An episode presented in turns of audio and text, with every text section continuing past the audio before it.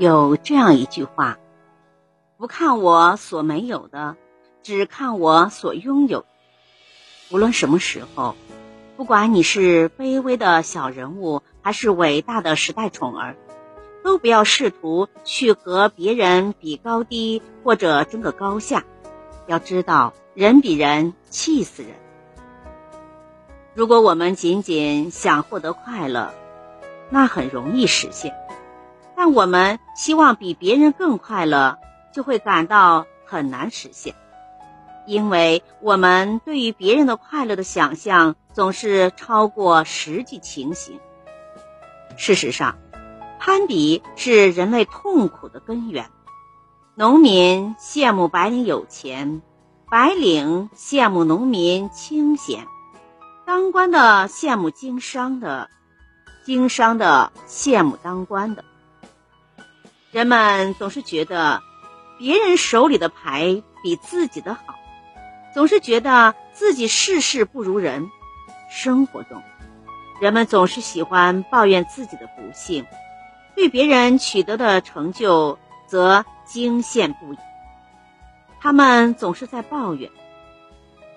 小张都涨工资了，我却还是原地踏步走，到哪说理去呢？老高都买新房了，他和我一块进的公司呀，看看人家，再看看自己，哎，人家的孩子怎么就那么争气呀？看看自己的孩子，真是没办法。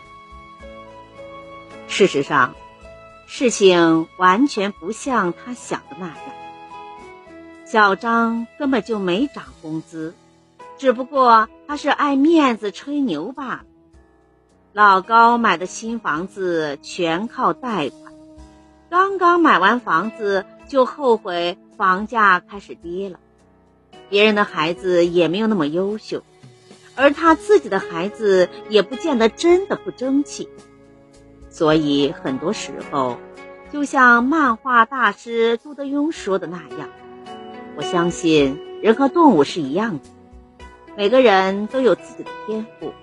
比如，老虎有锋利的牙齿，兔子有高超的奔跑、弹跳能力，所以它们能在大自然生活中生存下来呀。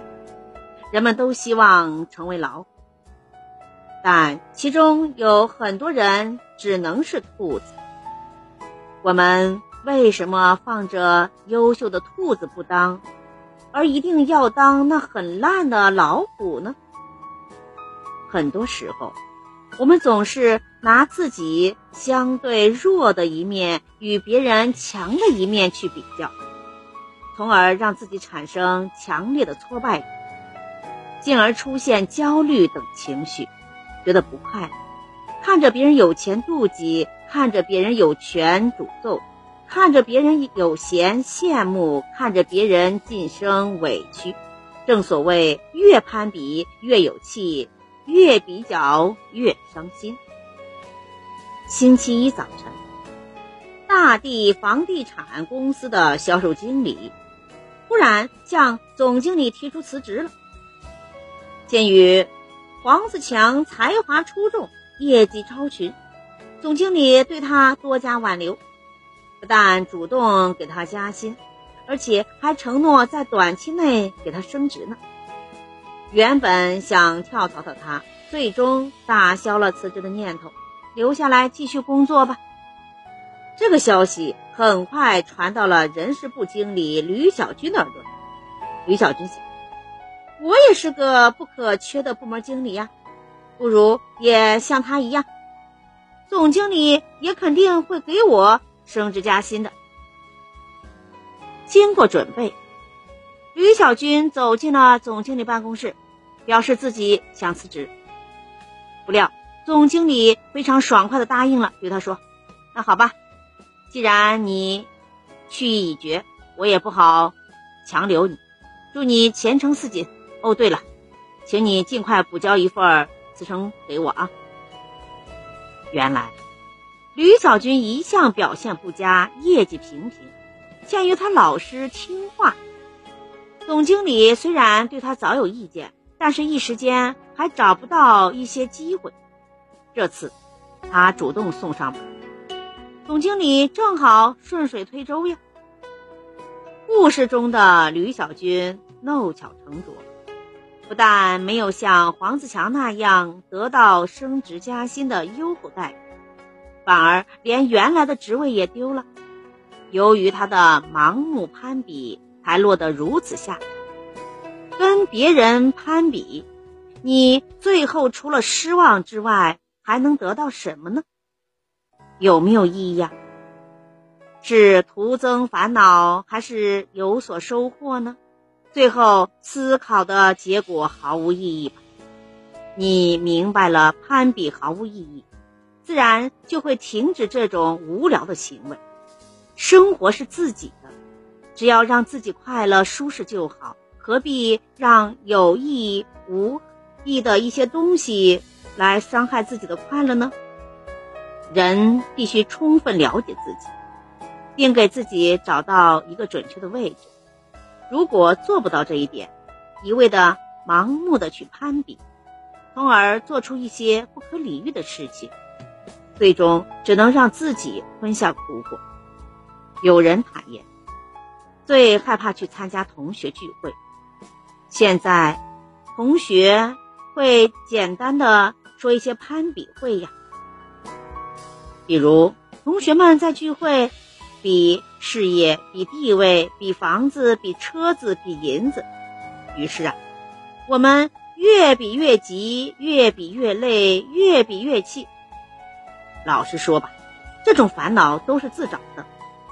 放下攀比之心，就会少些怨气，生活就会轻松很多。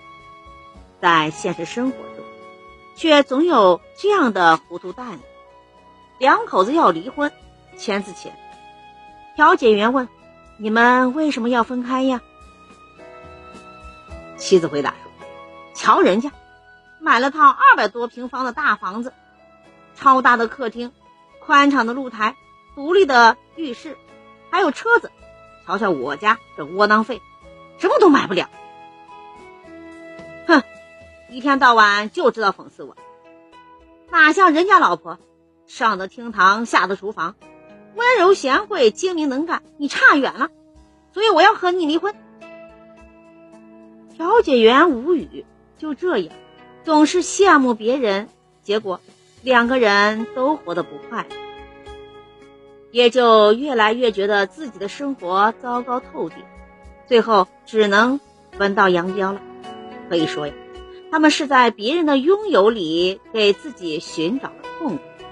其实啊。我们完全可以过上另一种生活呀，一种轻松愉快的、没有什么压力的、自己喜欢的生活呀。可是事实并不是这样，很多人整天愁眉苦脸，总认为自己拥有的一切没有别人的好。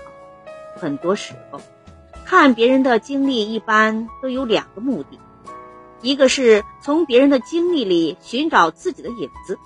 一个是以别人失败的经历为借鉴，让自己逃脱。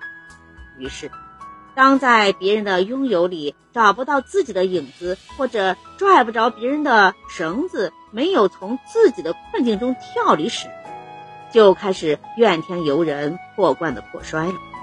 久而久之，也就把生活当做了负担，觉得生活充满了痛苦。当你明白比上不足，比下有余时，才会去努力进步，才有可能成功啊！